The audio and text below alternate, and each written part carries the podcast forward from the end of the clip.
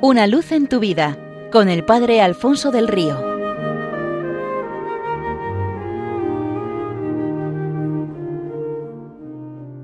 Nuestra más cordial felicitación navideña para todos los oyentes de Radio María desde el Seminario Diocesano de Getafe.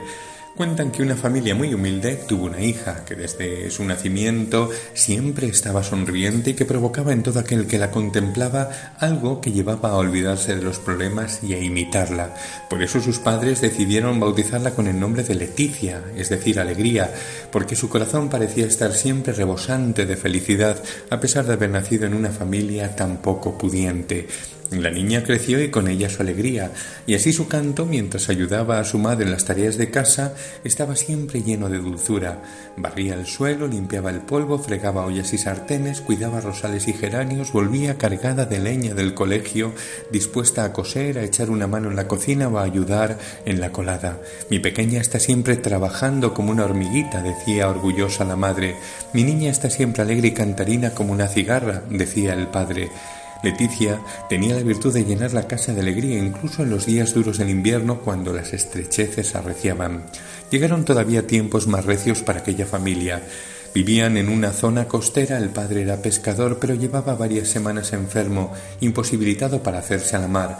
La madre hacía lo imposible por sacar adelante a la familia, y a pesar de las contrariedades, la fe y la alegría de Leticia permanecían inalteradas, es más, parecían acrecentarse frente a la dificultad.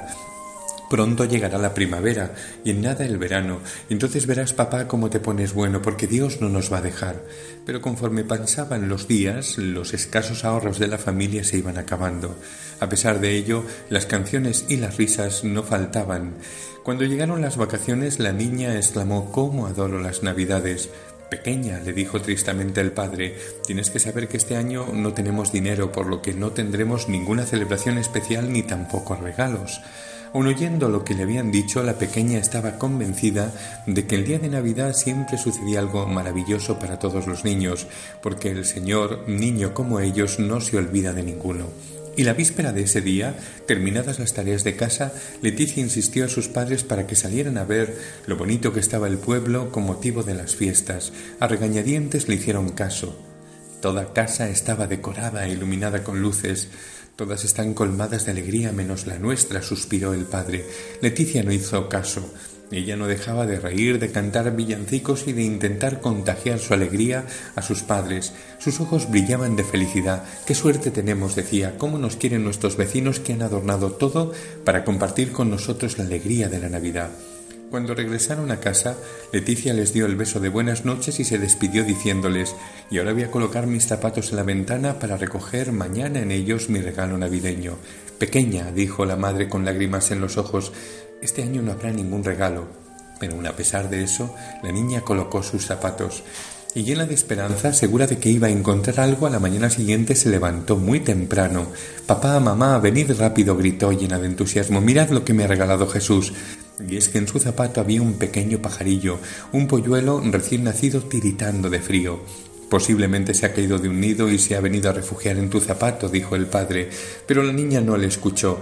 Estaba tan entusiasmada con su regalo de Navidad que sabía con certeza que era el regalo que el cielo le enviaba. Su alegría, ya de por sí grande, era desbordante mientras acunaba, calentaba y alimentaba al polluelo. Los padres, al ver aquella conmovedora escena se contagiaron de su felicidad y estuvieron llenos de gozo los tres. Y esto fue así porque el espíritu de Navidad siempre anidaba en el corazón de la niña. Y no es que porque al ser tan pequeña no era consciente de los problemas de la vida y no tuviera una visión realista, sino al contrario. Sabía que Dios ha hecho hombre y se ha venido a vivir con nosotros para acompañarnos en todo momento. Y ese era el secreto de su felicidad. Y eso sí que es realismo, es ver la vida con toda profundidad al completo descubriendo su presencia por todas partes de ese Dios que ha puesto la tienda en medio de las nuestras. Seamos ahora nosotros tienda para Él, solo de Cristo, totalmente de Cristo y para siempre de Cristo, y entonces veremos la vida como la niña, con total realismo, llena de muestras de su amor. Tal vez nos falta esa alegría porque nos hace falta su mirada de fe. Pidámosla al Dios que se ha hecho hombre, santa y feliz Navidad para todos.